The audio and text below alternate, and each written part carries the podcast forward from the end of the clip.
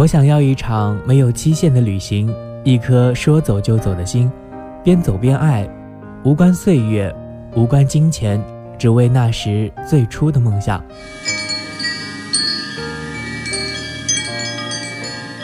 我想把埃菲尔铁塔拍进我的脑海里，我想把万里长城写进我的故事里，我想把呼伦贝尔的大草原驰骋在我的心间里，我还想。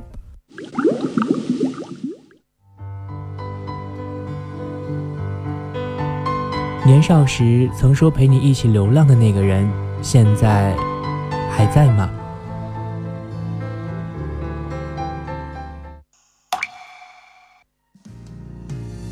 我在北京，我在巴黎，我在澳大利亚东京、武汉、芬兰、意大利、爱琴海，我在苍穹物语，苍穹故域。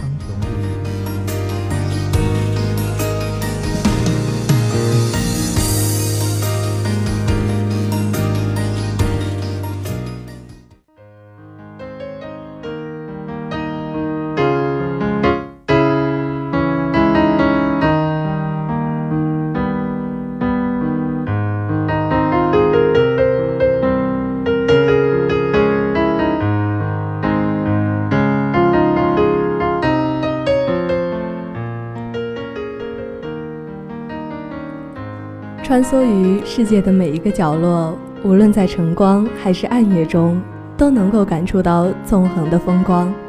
这一端的山和水，那一端的海和天，彼此相依，或沧桑，或古朴，或锦绣，或洗尽铅华。欢迎进入本期的《天空下的国》。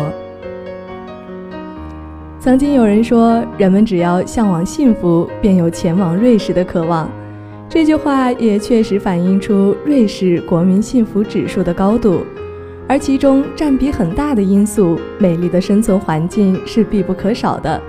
试想，当人们静静闭上双眼，听水鸟的鸣叫，闻野花的幽香，看日出日落，赏云聚云散，如此这般，怎能不幸福呢？瑞士位于欧洲中部，整个国家划分为二十六个州。北接德国，西邻法国，南靠意大利，是一个地理位置十分优越的国家。若是提起人们对瑞士的整体印象，也许很多人脑海中会浮现出阿尔卑斯山、钟表、军刀、海地等。但对于阿尔卑斯山王国瑞士来说，高山很多，峻岭无数，但在他们眼中，每座山都有自己的个性与灵魂。每座山都有它不同的特色与相貌，唯一相同的是，瑞士人眼中的山王都是同一座，它的名字就是马特洪峰。也许大多数国内人比较熟悉的是瑞士少女峰，但吃过瑞士三角巧克力的人肯定会发现，包装纸上有印着一座尖尖的雪峰，它就是瑞士人引以为傲的马特洪峰。在瑞士，连不识字的孩童都会认识这座山，因为它出现在无数的海报、电视广告以及产品包装上。马特洪峰也成为了瑞士人们心中的骄傲，也是辨识度最高的一座山。当瑞士人要拿出一样东西来代表瑞士的时候，他们心中所选绝对是这座具有王者风范的山王，那让人一见倾心的王者之风。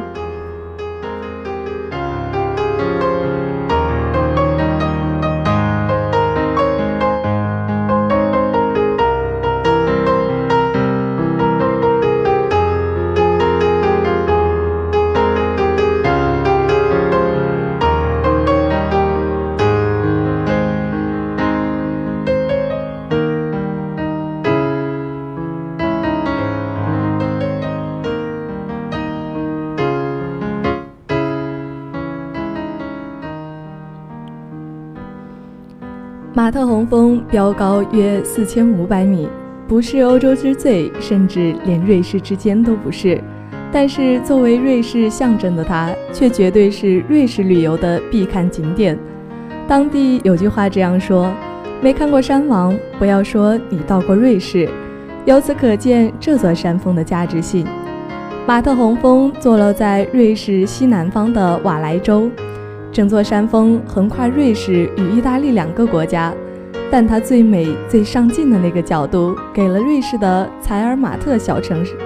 想要目睹山王风采，首先就得把采尔马特排进游览地行程里，给这趟旅行加上更具意义的一笔。海拔一千六百二十米的采尔马特，除了是欣赏马特洪峰的最佳目的地，它还是全瑞士最知名也最受欢迎的阿尔卑斯山城。当地居民为了保有新鲜的空气、怀旧的气氛。严格执行山城禁行机动车辆的政策，无论你从哪儿来，都必须以搭乘火车的方式进入采尔马特。正因为这个规定，让由小木屋所组合而成的采尔马特更添加了几分淳朴而迷人的气息。漫无目的的在城中游晃，对现代文明人来说，绝对是一种珍贵无上的享受。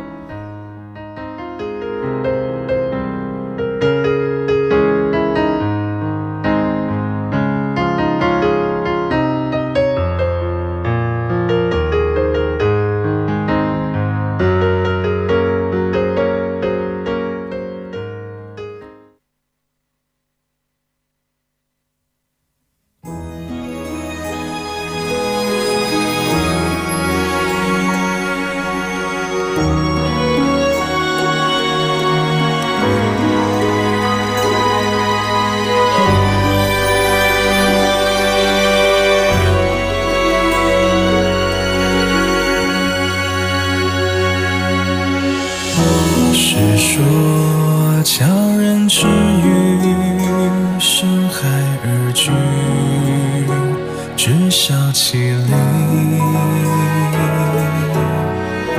相爱如梦佳期，若许曾经，虽死何惜？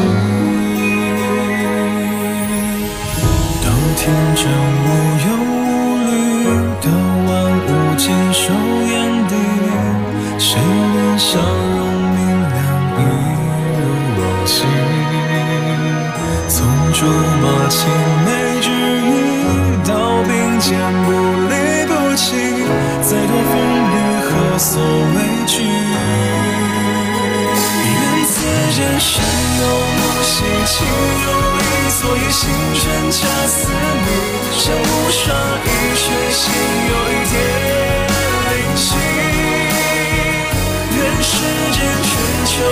天地眼中唯有一个你苦乐悲喜得失中尽致淋漓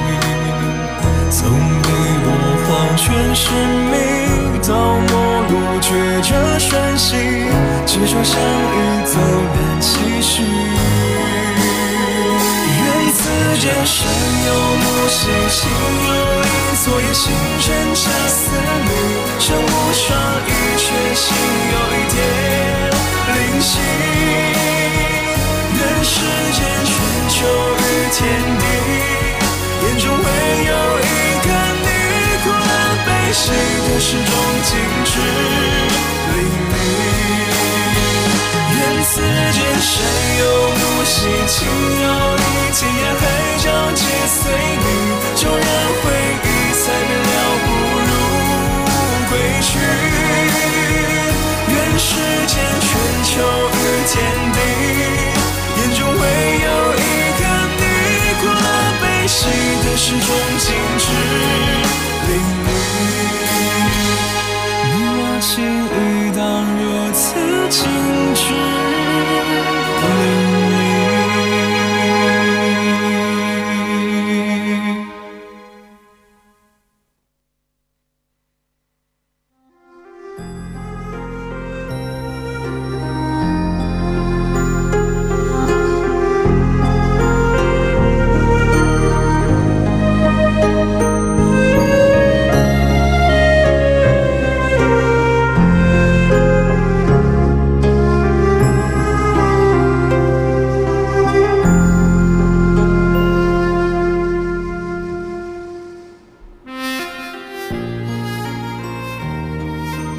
季节的风变成温暖的睡梦，你我还在仰望。每一寸土地都有属于自己的年华，属于自己的生命力。目光穿越了恍若无际的天空，向东，向西，向南，向北。遥远的异域风光中，总有一段是属于我们的回忆，属于我们的梦想。欢迎进入本期的异域采风。大火车进入采尔马特，如果天气晴朗，无云阻挠，右手边就隐约可见马特洪峰的峰顶。当然，千里迢迢来到山王脚下，必须登高比肩山王友，体验进入阿尔卑斯山群中。三百六十度无死角的自然壮景，才算不虚此行。在采尔马特火车站的对面搭乘火车，这一段登山火车之旅可谓是亲近马尔洪峰的最好选择和最佳体验。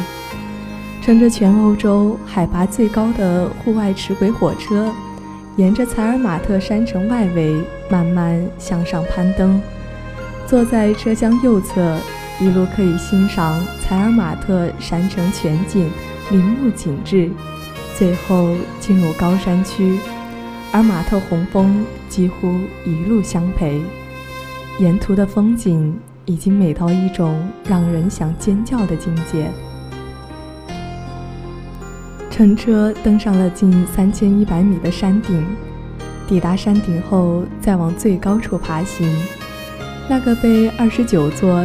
超过三千米高山环抱的视野，加上冰河流泻其中的美丽，以及最佳角度的马特洪峰，这样的景致会让人完全理解瑞士人之所以以马特洪峰为傲，称马特洪峰为山王的原因所在。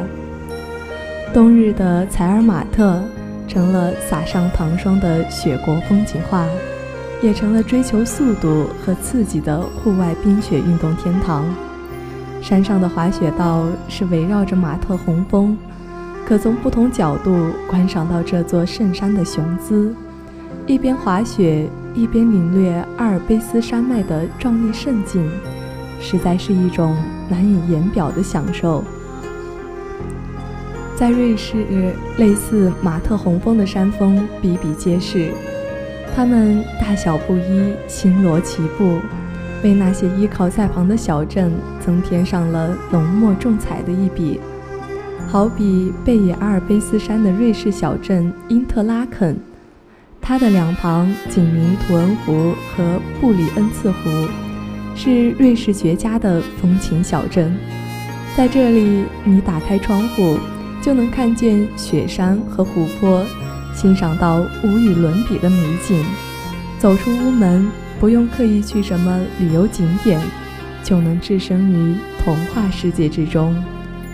巍峨的雪山连绵成片，不远处就是世人向往的少女峰。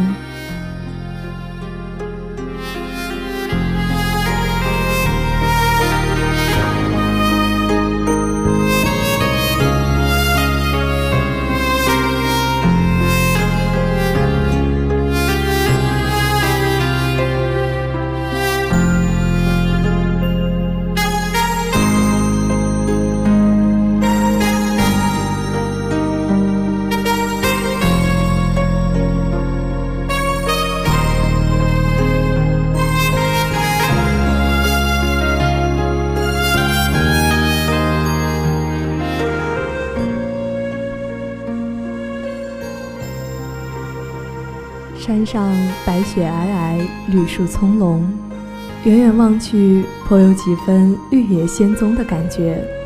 除了圣洁的雪山，诗人还醉心于因特拉肯的湖泊。湖水清澈如玉，波光粼粼。站在湖边，不用做什么，就能让人深深陶醉。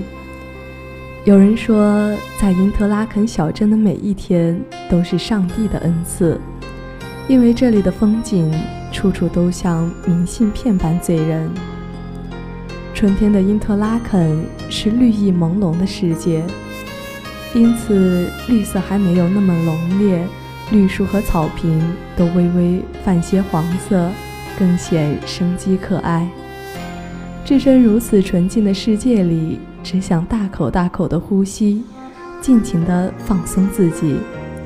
夏天的因特拉肯与春天相比，就热烈的多了。处处绿意盎然，散发着勃勃生机。山是绿的，水是绿的，仿佛连天空都是绿的。秋天的因特拉肯是一年里最亮丽的季节，春夏时节的绿树此时早变得色彩斑斓，黄色、红色、绿色相互映衬，真是说不出的绚烂。如果此时你来到这里，相信不管走在何处，都会有种在拍国际大片的感觉。冬天的因特拉肯像极了纯净无瑕的童话，虽说没有其他季节的绿意和绚烂，但冬天的小镇更显得安静隐逸，让人心安。如果想在远方寻找一处童话之地，去做自几天美丽的梦。不妨就去因特拉肯看一看吧。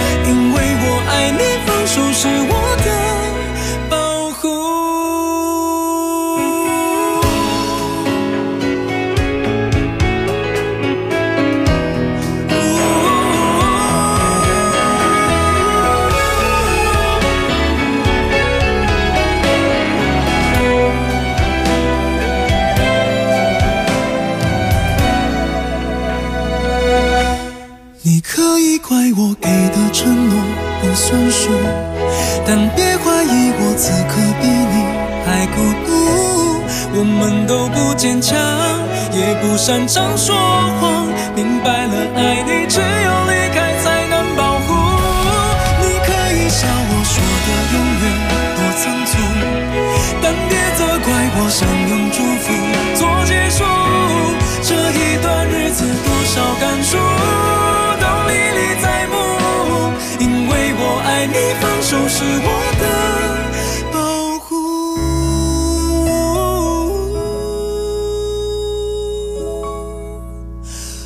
再舍不得也得残酷，你才能幸福，因为我爱你，放手是我的。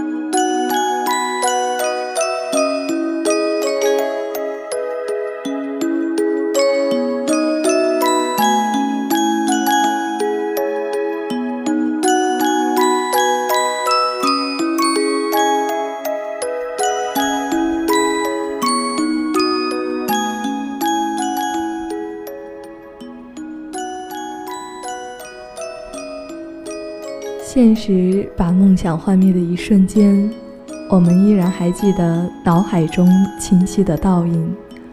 阳光穿透了树叶之间的缝隙，洋洋洒洒地落到地面。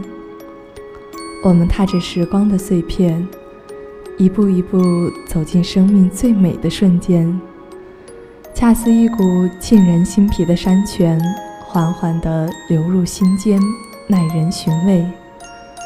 本期的旅行日记，与你一同体会烟火里散落的尘埃——长沙。以前我们从没见过哪一座城市能对烟火这么痴迷。在每个周六的夜晚，每个节假日，每一次博览会的开幕，橘子洲的烟火表演。记录着这座城市前行的每一个足迹，以至于不管你身处在长沙的哪个角落，只要听见烟火绽放时轰隆隆的声音，就知道又是一个值得纪念的日子。橘子洲的巨型烟火支撑起了这座城市记忆的骨架，而那些弥漫在街头巷尾的硝烟余味。则是真实的血肉所在。当然，这是听说的。我所存在的记忆，仍旧停留在那个没有绽放烟火的夜晚。去年元旦节假的那三天假期，我们去了长沙，目的是想看橘子洲头的烟花，希望将自己在2017的不顺和2018的祈愿。通通洒向夜空，美好的祈愿随着烟火落下的下坠，看到它们在空中闪烁过得美丽，会显得更加心安。可是这一切的想象，都由于搞错时间去早了一天，并没有看到只有半边天空，漂浮着别人心愿的孔明灯，隐隐约约闪烁其间。二零一八年的第一天，很失望，不过没关系啊，因为我还有很多来长沙的目的。比如，只是想在这个新城走一走，只是想看看那个陪伴我许久的电台处在一个怎样的城市，或者想亲眼目睹湖南广电的大门是不是用金子镶的，又会不会偶遇自己的偶像，最后还想知道长沙臭豆腐真正的味道。元旦出游的想法，早在一个月前就出现在我的脑海中。直到放假的前一天，我才确定要和朋友一起去长沙。可是，一出门，仅从学校到火车站，已经给了我们在这次旅途添上了第一个烦恼。近两个小时的堵车，快要磨光了我们的耐心。同行的一个伙伴在前一天还在因为发烧打着吊瓶，身体不适到一定的程度。在火车站与另一个朋友会合以后，我们坐上了去往长沙的火车。四个小时的火车在一路的期待与兴奋中度过。火车停靠在长沙站。出火车站，第一眼望去就可以看到闪亮的“长沙”二字在车站上方。这让我第一次觉得，或许长沙的印象会从此刻开始变得不一样了。早就预料到美团订购的酒店并没有多大的用处，去了以后被告知没有房间了，兜兜转转。我们找到一家稍微贵一点，但是看起来比较正规的酒店。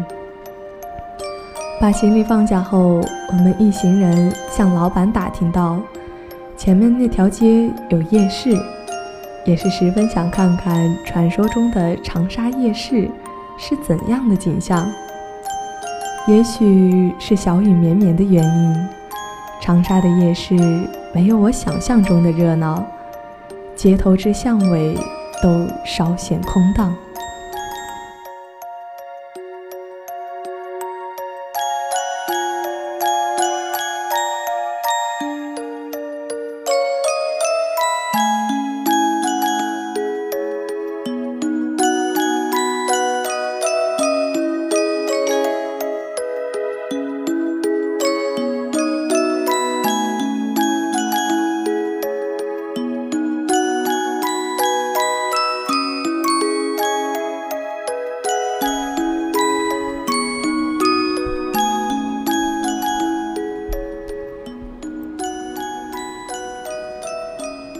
晚餐过后，我们路过了解放西，那条离火车站不远的地标式街道。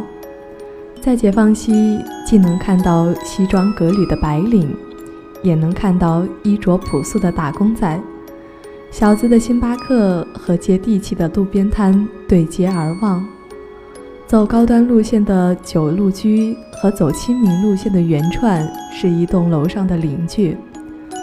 解放西以开放的姿态迎接着来往的人们，给他们提供衣食住行，也吸引着无数人来这里追梦。每个人都在为生活打拼着，并在心底默默鼓劲，为梦想努力。这条街道也时常会出现抱着木吉他弹唱的街头艺人。那天。撞见一个身穿蓝白校服的男生，闪烁的霓虹灯照在他忽明忽暗的脸庞上，让他的眼神变得更幽深。闭着眼唱情歌的样子，声音像脸庞一样青涩。这个城市有很多像这样的流浪歌手，有些自带话筒，音响阵仗很大。有些只有一把吉他和一个旧琴盒。他们站在熙熙攘攘的街头，占据着一平米的地方。偶尔会有几个行人停下脚步聆听，更多的人则是匆匆走过，赶往自己的目的地。夜幕为星辰笼上了温柔的面纱，霓虹灯让建筑和人群变得更迷离。白天隐没在鼎沸喧嚣中的歌声渐渐清新了起来。不知道今晚流浪歌手中是否又多了新面孔？这些流浪歌手也有自己的梦想。他们或许梦想着能成为酒吧的驻唱，做出很棒的原创音乐，在音乐节上一展歌喉，甚至出唱片、做专场。任何一个被勇敢对待的梦想都有绽放的可能。或许在不久的将来，会有更多人听到他们的声音。一夜过后的清晨，我们出发去了坡子街和太平街。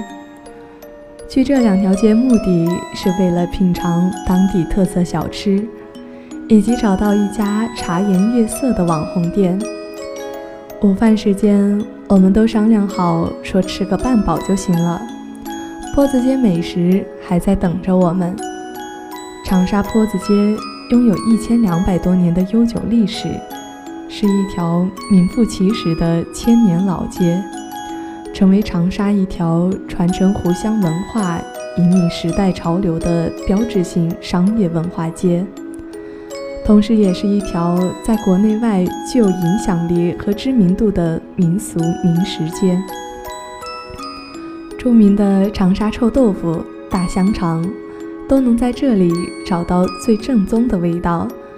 并且在坡子街还有一座火宫殿，具有悠久的历史文化，前来虔诚拜佛的也是络绎不绝。我们也顺带凑热闹似的拜拜佛祖，让自己的来年可以更顺一些。随后，我们又去到了坡子街附近的太平街。太平街是目前去过的这几个地方人气最高的。人头攒动，寸步难行。凭着一股子热血年轻劲儿，我们成功找到了那家文艺的小店。那家小店的装修古色古香，流水的设计加上绿植和昏黄灯光的点缀，让整个环境看起来那么的清新典雅。与外界的环境对比起来，颇有点大隐于市的味道。太平街北口位于五一广场，南口连上解放西路。千百年来，这里车水马流，络绎不绝。巨大的石牌门拔地而起，金色的“太平老街”四个字背后的往事，吸引着人们走入其中，感受浓郁的乡处风情。凹凸不平的麻石路。在漫长的时光里，学会了谦卑，磨掉锋利的棱角，变得圆润光滑。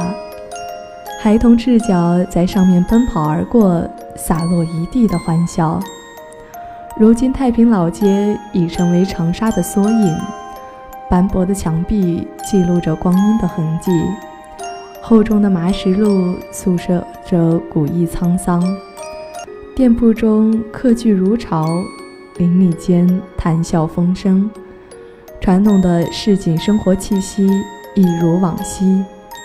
人们在太平街上来来往往，店铺每隔一段时间就会换新。这里是古老的长沙，这里也是年轻的长沙。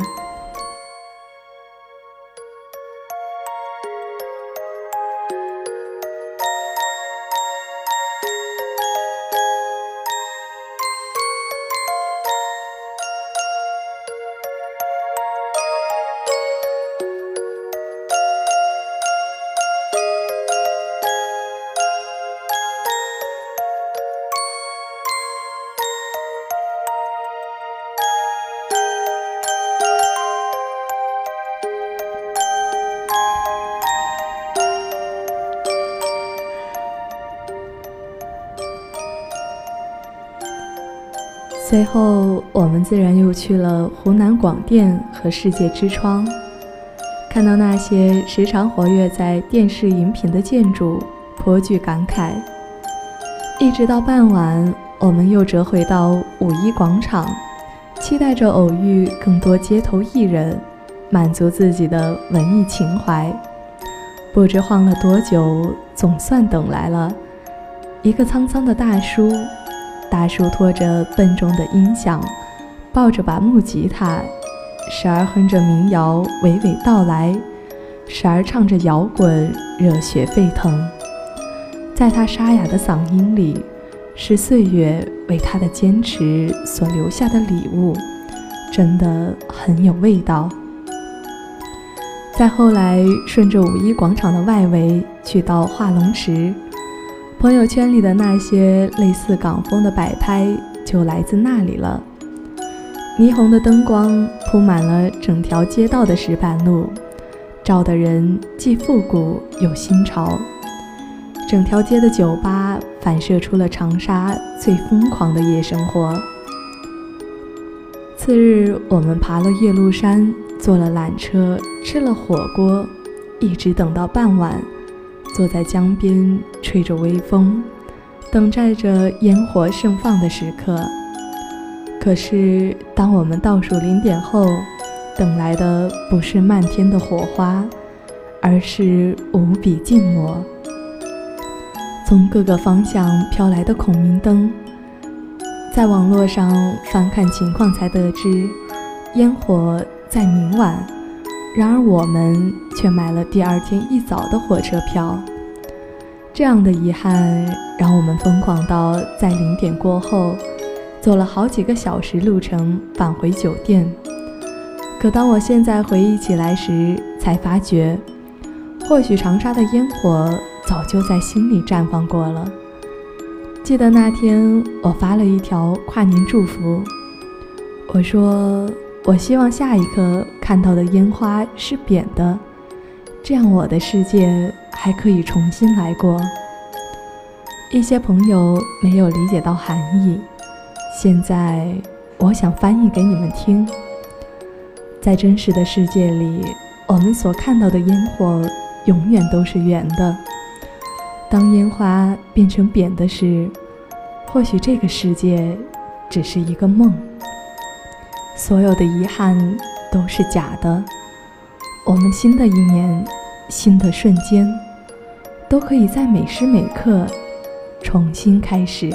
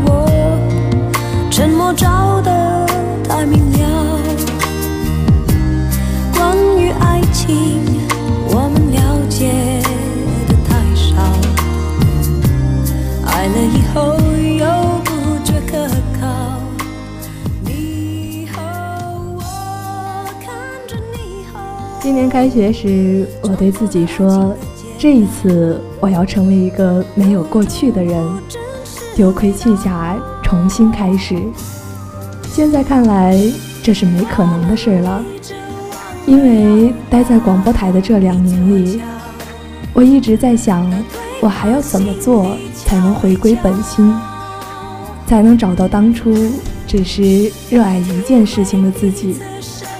或许想通一点，这是别人口中的成长。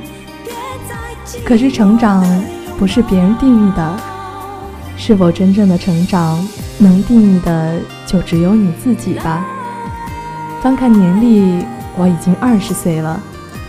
这么多年，我一直在学习一件事情，就是不回头，只为自己没有做过的事情遗憾，不为自己做过的事情后悔。人生每一步行来，都是需要付出代价的。我得到了我想要的一切，失去了我不想失去的一些。可这世上芸芸众生，谁又不是这样呢？最后一期了，还有很多矫情的话说也说不完。可是很多年以后，或许你会忘记那些愿意陪你喝酒聊心事、哭笑看人生的朋友。但是你一定会记住此刻吹着冷风、快意恩仇的感觉，这种感觉会让你继续找到下一段人生旅行的过客。互相吸引的磁场不够强大，可以一阵子；就算路过，也会留念。互相吸引的磁场足够强大，可以一辈子；就算永远，依然新鲜。两年的时间真的很快，清晰记得去年我听学长最后一期稿子的时候，感慨道：“明年石楠花开的时候，我们也该走了吧？”没错，现在它开了。好了，今天的《苍穹物语》到这里就结束了。播音员杜嘉玲。代表导播胡妍妍，编辑陈飞，感谢大家的收听，我们有缘再见。更多内容请关注武汉交通职业学院广播台官方微信“武交院之声”。想了太多，又做的太少。